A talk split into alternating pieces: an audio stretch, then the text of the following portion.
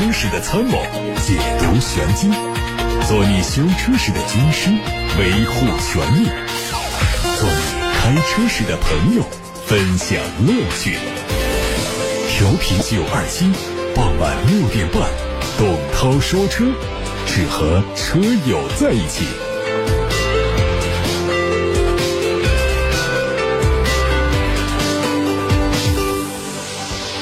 先看新闻。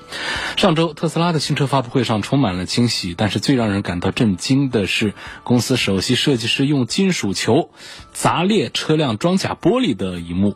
这肯定不是马斯克想要看到的结果。在玻璃被砸碎之后，马斯克还不得不继续站在车前完成发布会。马斯克说，在金属球测试之前，为了证明车辆的坚固程度，有人用大锤砸了车门，和玻璃的。破裂不同，车门并没有出现任何的破损。大锤的冲击力震裂了玻璃的底部，从而导致了在之后的金属球测试当中玻璃出现了破裂。这个解释看起来是合情合理，而且马斯克还发布了一个新的慢动作视频。这个视频是有人在发布会之前用金属球砸向了车玻璃之后被弹开，玻璃也毫发无损。复合冲击力很可能是降低了玻璃的强度，为舞台上的事故埋下了伏笔。然而，为什么后门玻璃会出现破裂，当前还不得而知。毕竟，车辆的后门并没有被大锤打击过。十一月二十六号，路透社援引消息人士报道说。继今年七月收购戴姆勒百分之五的股份之后，北汽集团表示目前仍然有意进行股份增持。消息人士透露，在十月中旬的投资者会议上，北京汽车股份有限公司的管理人员说，北汽和戴姆勒都愿意增持对方股份。目前，戴姆勒拥有北汽集团、比亚迪和吉利集团三个中国合作伙伴。二零一八年二月，吉利通过旗下的海外企业主体收购了戴姆勒百分之九点六九具有表决权的股份，成为其最大的单一股东。今年，两者之间的合作项目仍然是在继续推进。在商用车的领域，双方计划改造福田戴姆勒的生产设施，生产梅赛德斯奔驰品牌的卡车。在新能源的领域，双方准备联手进行电池研究工作。日前，一汽大众奥迪正式宣布旗下的2020款 Q5L 上市，两种动力六款车型售价三十八万七千八到四十九万八。作为一款年度改款车型，2020款奥迪 Q5L 延续在售车型的外观设计的同时，针对内饰做了一些升级。具体来说，新款的 Q5L 除了最低配车型之外，都提供了真皮座椅、自动防眩目内后视镜、外后视镜电动折叠和自动防眩目、舒适钥匙等等。45T FSI 尊享时尚版增加了全景影像、智能泊车和侧向辅助。十月二十六号。贾跃亭债权人大会在 FF 全球总部正式开始，来自二十家债权机构的三十五位债权人和代表律师参与了这次债权人大会，和贾跃亭共同商讨他个人破产重组方案以及 FF 未来发展等议题。据了解，包括此前曾成功要求美国加州法院冻结贾跃亭总共十五亿美元资产的上海揽财资产管理有限公司等债权人。不在 FF 的邀请之列，而揽财的代理律师声称，贾跃亭存在通过他人代持等方式隐匿个人财产的嫌疑，会通过其他途径与参与债权人大会的其他债权人来进行信息交流。对于上述猜测，FF 相关发言人说，贾跃亭已经对外公布了包括国内冻结资产以及 FF 股份等全部资产，不存在隐匿之说。某些恶意债权人的做法有违全体债权人的权益。另外呢，就目前曝光的信息来看，贾跃亭目前的债务总额为三十二亿美元，他的个人总资产是十四点一亿美元。FF 全球 CEO 毕福康在采访时说，FF 九幺的量产计划可能会推迟到二零二一年，而为了支持后续业务的开展，FF 至少还需要八点五亿美金的融资。最近，比亚迪发布公告。公司将发行规模不超过一百亿元的债券，主要用于补充运营资金，偿还公司借款。据统计，二零一九年以来，比亚迪先后至少发行各种债券十六次，已经成为它常规的融资手段。多次发债的背后，也在一定程度上体现了比亚迪资金紧张。有汽车行业证券分析师表示，近几年国内各家车企的业务规模翻升，导致负债绝对数增长比较快。现代车企经营的本质是资本经营，适度负债是经营财务管理的需要，但负债经营必须和企业资本经营需要与资金周转的速度相适应。日前，雷诺官网将雷诺新车的一个型号叫 ZO1 的价格做了修改，取消了这个车电池租赁的选项。雷诺表示，这是为了提升。雷诺汽车二手车价值，从而增加它的购买竞争力。此前，这个车曾经在欧洲采用电池租赁的方式进行售卖，在英国支付一点四二五万英镑就可以获得一辆入门版的 Play 车型，然后按月付车辆的电池租金，有五十九英镑、一百一十英镑每月两种租赁方式可选。如今，这个车的入门版 Play 价格是两万五千六百七十元英镑。雷诺表示说，最初引进电池租赁方式主要原因之一是想把购买价格降低到和同级别燃油车一样的价格，但是这个车也凭借独特的电池租赁方式受到了欧洲消费者的青睐。截止到二零一九年五月底，已经卖出了十五万多辆。PSA 集团旗下的高端子品牌 DS。二零一二年正式进入到中国市场，目前已经在国内布局了四 S、五、五 LS、六、七，总共五款车型。后续产品方面，品牌将会针对 DS 七推出一款插电混合动力版本的产品。根据海外汽车媒体说，这个车会在本月底率先在欧洲市场上发布。路透社的消息，一些汽车行业高管表示，随着汽车制造商推出更多新产品来吸引消费者，中国的新能源汽车市场明年可能是有反弹机会。不过，这需要更多的政策扶持，在补贴。取消之前，新能源汽车一直是车市亮点。去年它的销量增长了百分之六十二。上周在广州国际车展上，大众中国区负责人表示，预计明年新能源汽车市场将继续增长，但增幅可能会有所下降。然而，并不是所有的高管都对新能源汽车的市场保持乐观。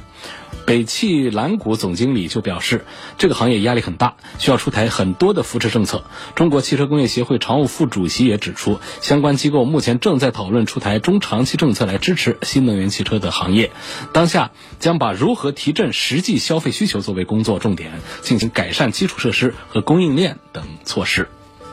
看八六八六平台，徐女士提问说：“我想买个宝马五系。”问这个新能源油电混合新版的五二五或者是五三零哪一个版本比较好？这个话题也是在本周一是做过解答，因为呃这个观点也是媒体同行们比较一致的一个认为，就是宝马五系里头目前它的油电混合版本就是五三零 LE 性价比是最高的，因为它们的价格跟普通版的五三零是一样的，呃但是呢它起码成本上高了不少。包括它的电机、电池等等，那么这车呢，它的这个纯电的续航呢，也相对于过去的三十公里来说，有了成倍数的增长，好像达到了六十多公里还是多少？后备箱的空间也和普通版的一模一样，然后这车的这个九十公里以下的这种提速表现也都还不错，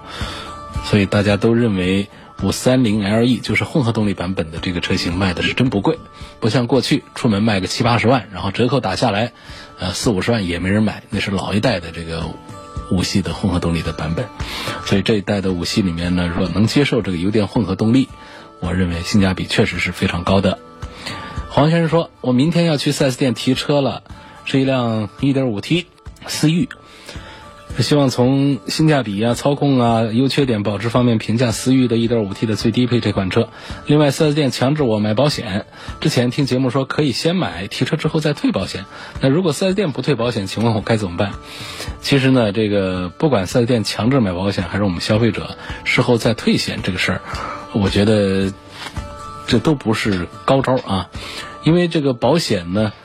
呃，4S 店是没有资格卖的，只有保险公司的人呢是在 4S 店里面驻点来销售保险，所以你看起来呢是一个合并办公，但实际上呢本质上呢是你找 4S 店买了个车，然后你找保险公司买了个保险，它并不是说在 4S 店买了保险。但是呢，说 4S 店和这个保险业务员之间有没有一些这个提成方面的一些分润，这个是大家用脚趾头都能想得到，应该不至于说完全没关系的。所以这是一个关于保险啊，呃，它的本质。那么我们在哪种情况下接受他买保险？就是我们商量觉得保险的价格确实是比较合适。另外呢，对于我们买这个车没有其他的一些条件交换，让我们觉得利益被侵占的话，觉得划算也省事儿的话，我觉得这也是可以的。这不一定叫强制。那么我们不接受这个保险，也应该是什么呢？就是在买车之前，我们谈好说这个保险不在这儿买可以。那么如果说我们在买车之前价格里面都谈进去了有保险的费用，那么买了车之后成交之后，我们再说这保险我不找你了，确实是有悖于我们传统的这个呃交易方面的一些诚信。那 4S 店这边呢，如果说在车交易之后再说。啊，后面还有手续没办成啊，比方说还有钥匙没给你啊，还有什么合格证没给你，我钱刚好交了，你跟我说，这个车主啊，你得在我们这儿买保险呐，因为这是我们的行规啊，要不然后面手续没法办，这个我们就不答应了。就是我跟你签这个交易合同，我跟你交首付款也好，交什么也好，就是这些过程当中没有提到的费用，我在交易之后都可以不交的。那后面的这个，呃。这个要挟部分就属于是强制买卖，这种强制买卖，我们消费者就可以呃投诉他，这是侵犯我们的合法权益的。所以判断这个是否强制呢，也就是看啥时候给你提的四 S 店什么时候给你提的这个保险或者其他的一些金融啊，包括家装啊这方面的一些这个条件，是在签合同交款之前提的，这叫商量；在签合同之后交钱之后，这个叫强制。另外，关于说提车之后退保险这个事儿啊，就是这我记得确实我在节目当中说过，这是一个一个没办法的，就是我们要绕过这个强制买卖保险的这么一个事儿的话呢，完事儿之后，因为我们是不找 4S 店来退保险的，就是我们可以找到保险公司按实际使用天数扣保费，或者说按照还剩余的天数来退保费的，这个是我们这个保险交易里面允许存在的啊一个业务。现在我们看到来自董涛说车微博的一个问题，问说你觉得凯迪拉克 CT 五和奥迪 A4L 的产品力可以抗衡吗？关注二八 T 豪华版。通常讲呢，品牌不如别人的就会比，就是我们。生活当中就会有这样的情况嘛？这个人如果能力不行的话，他一定要有其他的方面来做弥补。我们同事当中啊，大家回想一下，身边就有这样的。如果他能力不足的话，他一般来说会更加的努力一些，他会付出更多的这个工作量和时间，来把事情做的跟这个能力强的人尽可能的接近，甚至是超越。这个俗话叫“笨鸟先飞”。所以，在这个汽车品牌里面呢，这个其实我们不用拿具体的车型来对比，往往会出现这样的情形。比方说，像宝马和奔驰之间，是两个豪华品牌，应该是不相上下。但是在很多中国人的印象当中呢，觉得奔驰排在宝马的前面。那于是呢，我们随便拿出一个车来，会发现确实宝马比奔驰要更用功，在配置啊，在性价比啊，在产品力方面，它会做的更加的用心一些。那么。奥迪和宝马之间实际也存在这样的关系问题，就是宝马跟奥迪来做对比的时候，奥迪也会在很多方面做得更那个啊。另外呢，像凯迪拉克这到了二线的品牌的话，它直接的来我们拿这个凯迪拉克的任何一个产品产品来对标奔驰、宝马、奥迪的产品的时候，你都会发现它价格便宜，它性价比高一些，勤能补拙嘛。所以这个 CT 五跟 A4L 放在一块儿，不管是讲尺寸长了十公分，讲动力。要这个发动机的动力要更大一些，然后变速箱的规格要更高一些，然后在其他的一些配置上，比方说我们按最低配的凯迪拉克的这个 CT 五来跟这个 A 四的这个高配的产品，就是相同价格的来做对比，你发现不管是皮座椅啊，还是 LED 大灯啊，还是中控台的显示屏的尺寸呐、触控啊这方面，凯迪拉克 CT 五它都强一些，这是一个总原则啊。就是这个品牌弱一点的，往往它产品产品力我们不用细究，它就会比这品牌力强的要强啊。品牌力弱的车的品牌的产品力一定要比品牌力强的要强，话很绕口，这是第一点。第二个呢，就讲时间的先后关系问题。就 CT 五是刚出来的，A4L 已经是换代好久了，那么这个就出现了一个先后手。那么后出的一定对标前者，会做的这个更加的超越一些，这也是一个基本规律。所以综上所述，我认为凯迪拉克的 CT 五的产品力是可以和奥迪 A4L 抗衡，甚甚至是比它要要更强的。来看董涛说车微信公众号的后台的问题，有位高兴，因为网友的名字叫高兴，他说我第一次进来能看见我的信息吗？这表示我看见了，我念出来了。第二个，二零一四款的标致四零八一点八升烧机油有什么好办法？呃，这个烧机油得看是严重还是复杂。如果说是烧机油烧得狠的话呢，那恐怕还是得有维修的具体的操作，比方说换活塞环呐等等。如果机油消耗量不大的话呢，还是呃勤添加吧，就是或者说我们换这个 W 后面的数字高一点的，比方说原来用三零的，你换四零，就是它的这个这个浓度也叫粘稠度高一点的，它的密封性好一些，所以它机油的消耗自然也会少一点点。车子半个月没开打不着火是什么原因？那就是电瓶的电消耗光了，你需要找一个车来，或者说。拿一个电瓶，或者说拿一个手持的，有一些这个充电宝，在车上，大家可能平时比较多的是手机的充电宝，真有车用的这个充电宝，它的大小呢，跟咱们一个普通的手机的充电宝稍大一丁点儿，差不多大，然后它有这个呃正负极的这个电缆把它牵出来，然后可以呃夹在我们这个电瓶上。打着打着个十几二十多次是没问题的，有这么一些东西。如果说我们发现这车上自己的车上经常无缘无故的，就是因为经常我们有些朋友的车多了，或者经常出差，车会停很长时间，那么我建议车上备一个这个玩意儿，啊，备一个这玩意儿，不至于每一次都得求助四 S 店修理厂，或者说找隔壁的车来来借火。那自己车上备一个可以解决这个问题。所以你这个情况应该就很简单的，就是电瓶的电。消耗光了，正常讲啊，电瓶呢不使用的话呢，它就有一个自然的消耗，但是这个周期还是稍微长一点。通常半个月不用，就半个月左右，它的电就消耗完的话，恐怕我们还是这车上是有一些没有完全关闭的这个用用电器的，就是那种待机状态，它是在慢慢的消耗电量。那么这种情况呢，我们一是应该把这个电瓶的电极把它断开。断开之后，它自然放电放保存的时间还是要更长一些的。问宝马的 X 五跟奔驰的 GLE，希望推荐哪一个更划算更好？宝马 X 五的中东版和常规版有什么区别？这个配置上的一些区别，实际上它很难。做具体的对比，因为价格体系也都不一样。呃，中东版通常比常规版还是要便宜个几万块钱。那更多的这个平行进口车商呢，还是通过这个税票上的一些手段，呃，来取得更大的这个价格上的优势。那么，像这个非中规版的，通常都是在一些安全配置方面，它会做的符合这个进口国家的。法规，但是跟中国的法规这个无关。比方说，像美规车，通常它会在前翼子板上，它都会有轮拱上那些地方，它都会有这个反光条啊，包括其他的一些东西这样的配置。其实这个并不重要。下面我们要回答的问题来自于董涛说车微信公众号上的留言。有位网友说，我在网上看到有一些卖汽车底盘加强件的，各种什么拉杆呐、加强杆呐之类的，问有没有必要装，有些什么样的效果？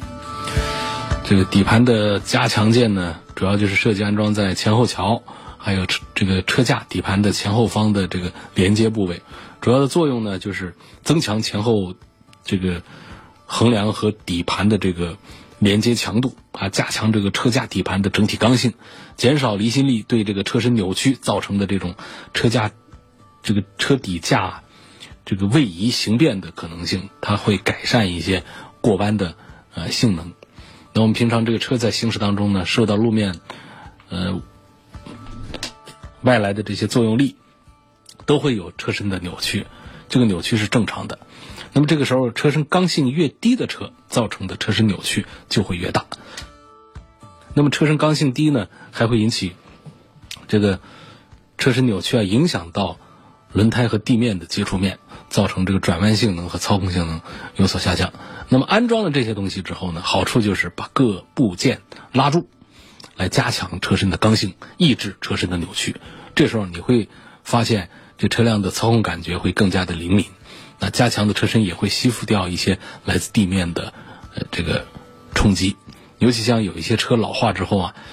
把底盘升起来检查，其实也不觉得哪儿松了，或者说哪个这个底盘部件坏掉了要换，但是开它的时候就觉得这个车身老化有一种松散感。那么安装了这样的这个一些加强件之后呢，情况就会呃好很多。那有的朋友就问了，这这有有好处啊，它为什么原厂它就不装呢？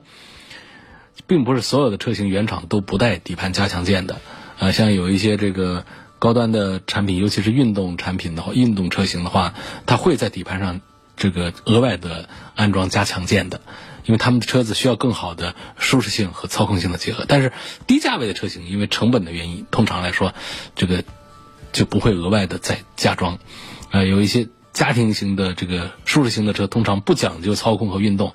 呃，厂家原厂就已经把平衡性调的比较好了，所以也会自然的节约掉这样的这个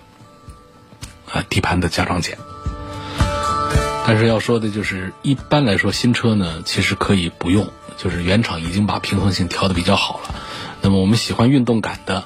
呃，感觉车子过弯的时候侧倾比较大的，呃，底盘比较散的旧车。可以考虑加装，并且是建议是更换一些避震呐，来寻求更好的这个运动支撑性。所以老车我还是推荐，新车我不推荐做。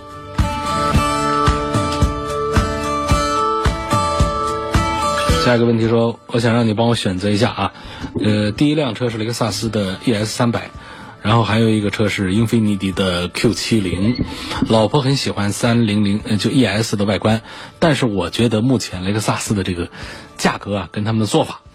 我觉得很不爽。加价就不说了，居然还要交了二十万以后等车三个月，看把它给惯的啊！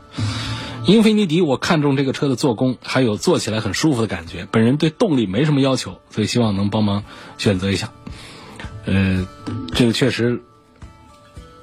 英菲尼迪有两个问题啊，一个就是这个品牌跟雷克萨斯比确实是弱一些了，市场呃街道上的能见度是非常的低，还有呢就是它的内饰做工是很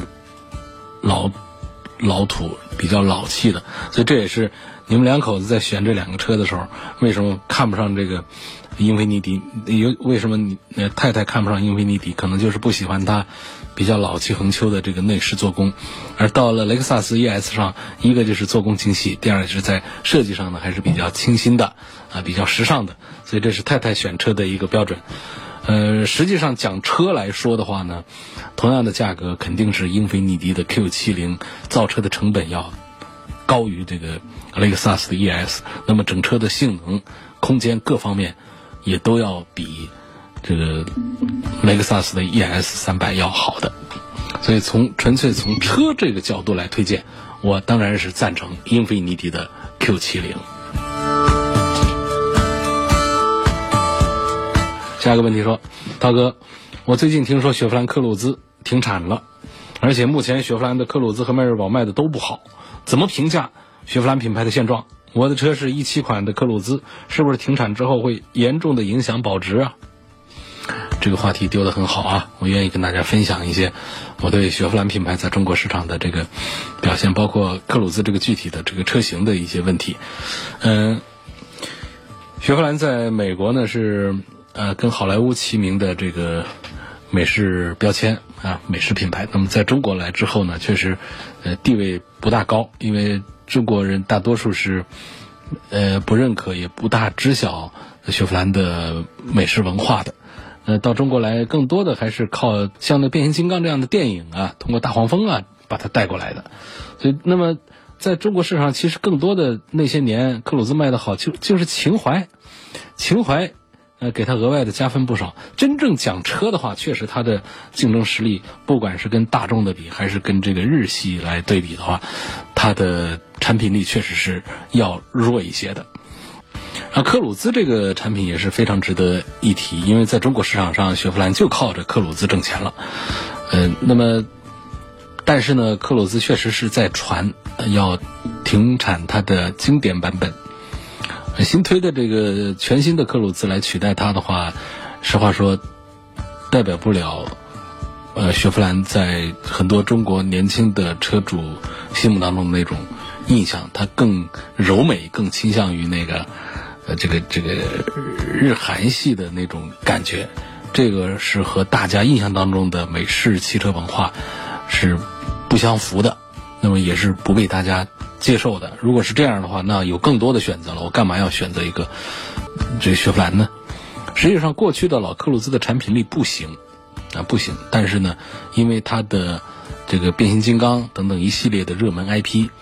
那么拥有一个小黄蜂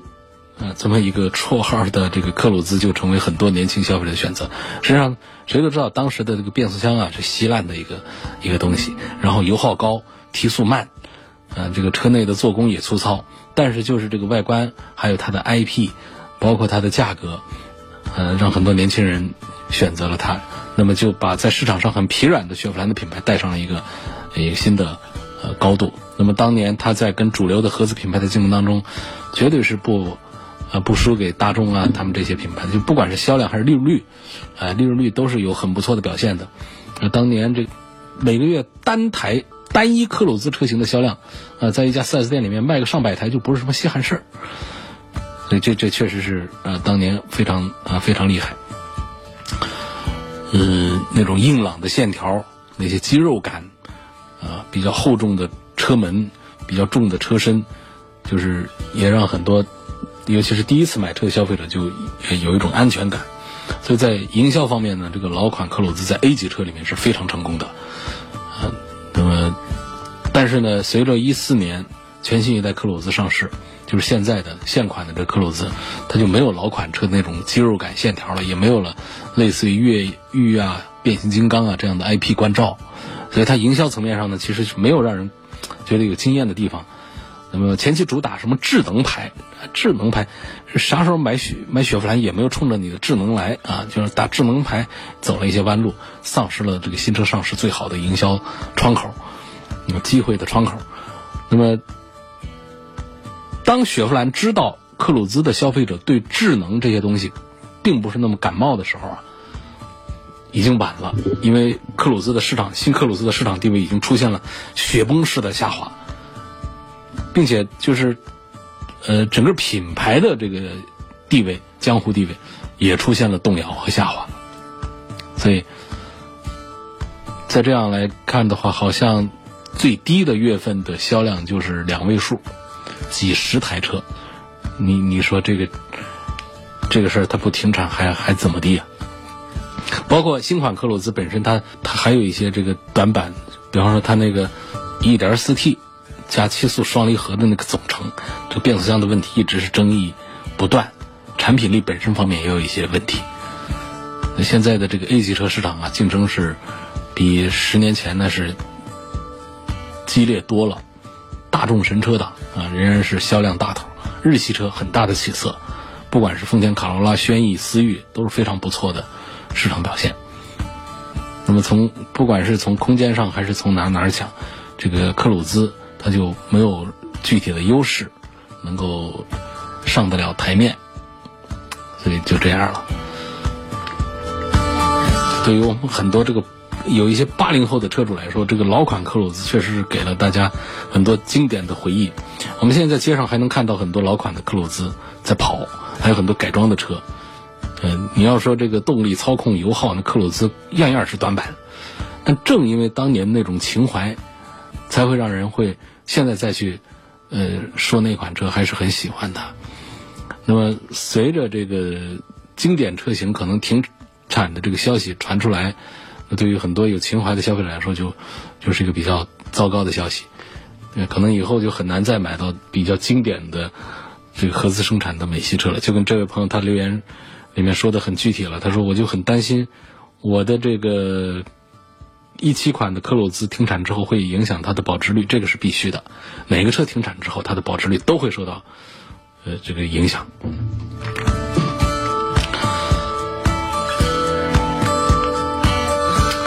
下一个问题说，我下个月准备买个新车，然后我的旧车是刚上的保险，我新车直接用原车牌，问这个旧车保险该怎么处理？另外，这个情况下，四 S 店收我的上牌费和兼呃和临牌费是否合理？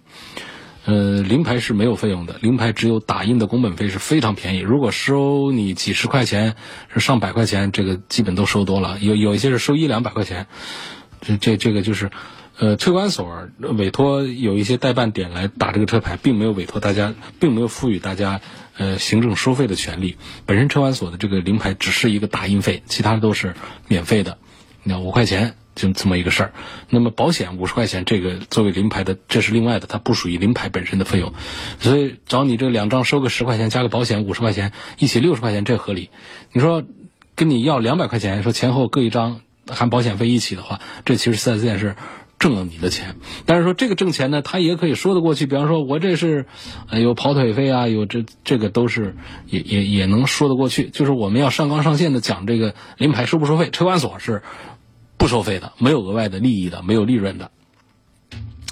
然后讲就是。旧车上刚买的保险怎么办？就是这个得商量着折价了。它确实是有剩余价值的。你愿意退的话，是可以到保险公司把它退掉的；不愿意退的话，其实也可以折给这个接手的四 S 店，或者说二手车商，或者说是车主。你说我这保险值多少钱？在这个二手车的价格里面是可以体现出来的。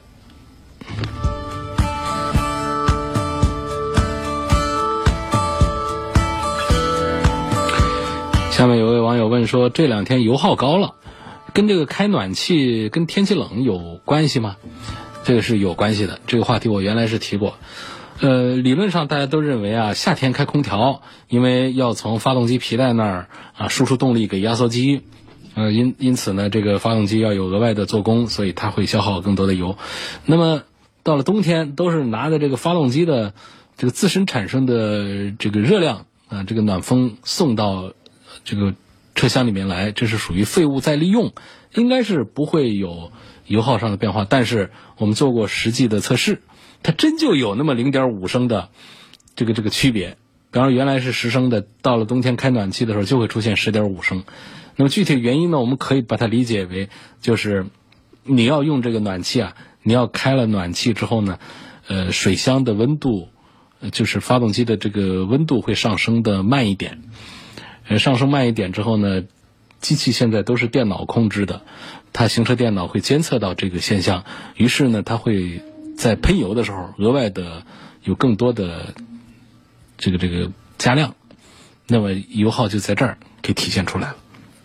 所以它跟开暖气，包括天气冷本身这个本身低温的状态下，行车电脑都会控制这个喷油机构给出更多的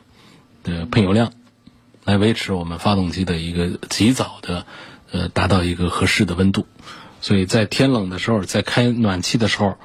呃，汽车的油耗有比较小幅度的上升，这是一个正常的现象。现在胜达的销量这么差，值得买吗？跟这汉兰达比怎么样？希望从驾驶感受、后期费用方面做个比较。后期费用啊，这个丰田的便宜，所以北京现代的也没有什么多少优势了。而在驾驶感受上，我认为现代的新胜达还是有优势。首先，这个这个车子呢，它的这个底盘调的呃很厚重，然后呢，它的八速手自一体的变速器，再配上两百四十匹马力的两点零 T 的发动机，这套下来，它是不输给呃丰田的汉兰达，而且它价格卖的又便宜。我觉得这两个产品当中。我赞成现代的新胜达要多一些。它之所以它销量差，不是它的产品力有问题，而是现代的这个品牌。就大家觉得我花十几万买一个生买一个现代的车是可以的，你让我花二十几万来买一个现代的产品，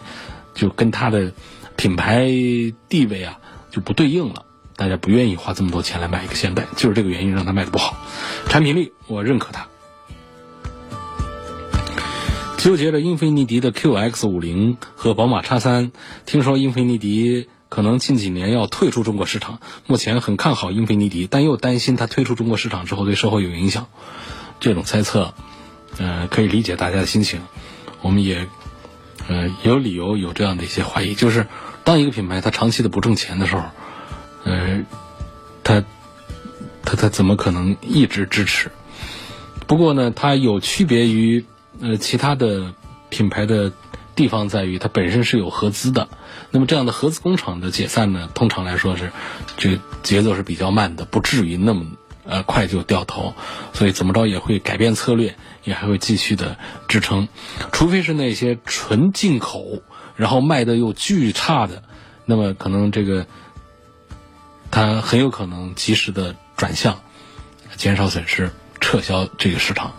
所以我认为英菲尼迪的退出完全退出中国市场的这个概率并不大，毕竟有合资公司。